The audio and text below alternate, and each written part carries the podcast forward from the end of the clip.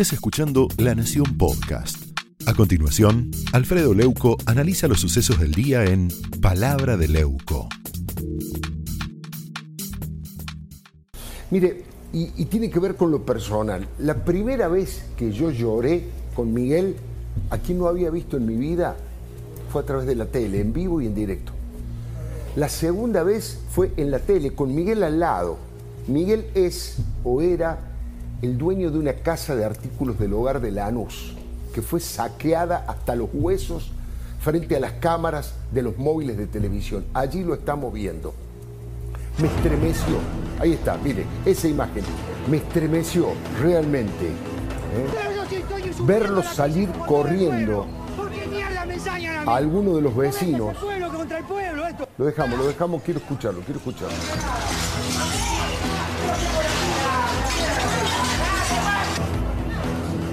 Mire lo que es eso, ¿eh? Esa imagen abrazado a su hija. Le digo, me estremeció verlo por la calle, corriendo a algunos vecinos a los que en su momento les había vendido en cuotas un televisor y que ahora, transformados de odio y degradación, le estaban robando una heladera al hombro. Me contagió el llanto cuando lo vi abrazado a su hija y pensé en mi hijo.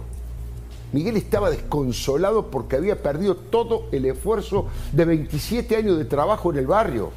Me quiero morir, me quiero morir, decía. Es realmente estremecedor, todavía hoy me corre frío por la espalda.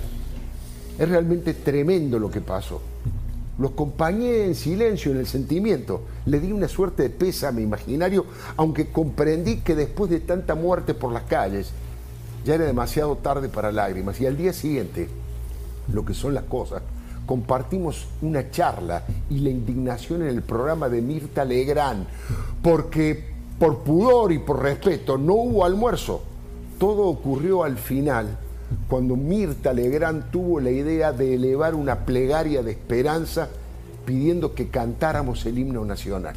Le juro que en el primer o juremos con gloria a morir, sentí quebrada la voz de Magdalena Ruiz Guineazú, que estaba a mi izquierda, y también la de la conductora del programa, de Mirta, que no pudo contener la emoción, y Enrique Pinti juntó sus manos como pidiendo por favor, y Mercedes Ninzi también.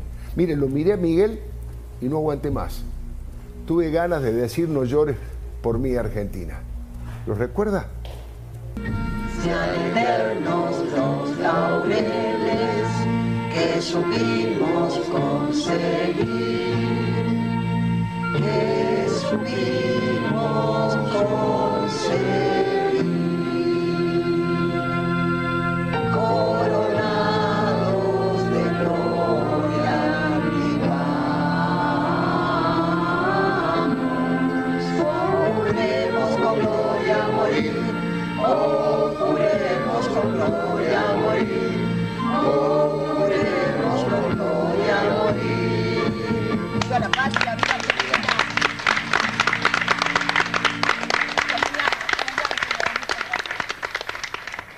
Es tremendo, ¿no? En ese momento se terminó la posibilidad de gastar y de burlarse de la Rúa, ¿no? Sobre su tumba política no dejó lugar para risas irónicas, solo para la sangre y para las lágrimas.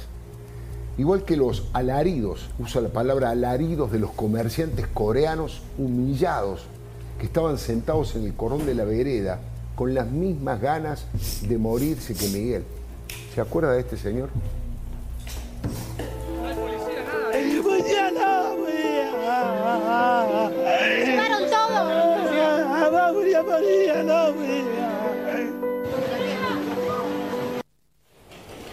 O ese flaco, el flaco desocupado que pedía trabajo, tenía un nenito en brazos mientras se iba afanando unas cajas de un negocio en Bulón y pedía perdón ante las cámaras, aseguraba, es la primera vez que lo hago, es la primera vez que robo y decía que no tenía otro remedio. El único motivo de orgullo fue la epopeya de los ruidos, digo yo, ¿no? Frente a un presidente que se caracterizó por taparse los oídos, la gente le gritó cada vez más fuerte y que cada vez más cerca. Primero con el voto bronca en las parlamentarias de octubre, donde no llegó la alianza al 23% de los votos. Pero de la Rúa no hizo caso, no se hizo cargo. Después la gente, mucha gente lo sepultaron de insultos, de cacerolazos, de, de bocinazos. fue una suerte de rebelión de la gente común de las familias. Y esa puebla construyó un rechazo en las esquinas que se lanzó a la plaza de las asambleas populares que esta vez se llenaron de familias al principio y no de militantes disciplinados. Esto es lo que a mi criterio más trasciende y más trasciende aquel 2001 del que hoy se cumplen 20 años. Esto fue Palabra de Leuco, un podcast exclusivo de La Nación. Escucha todos los programas de La Nación Podcast en www.lanacion.com.ar. Suscríbete para no perderte ningún episodio. Estamos en Spotify, Apple Podcast, Google Podcast y en tu reproductor de podcast favorito. Seguí escuchando La Nación Podcast.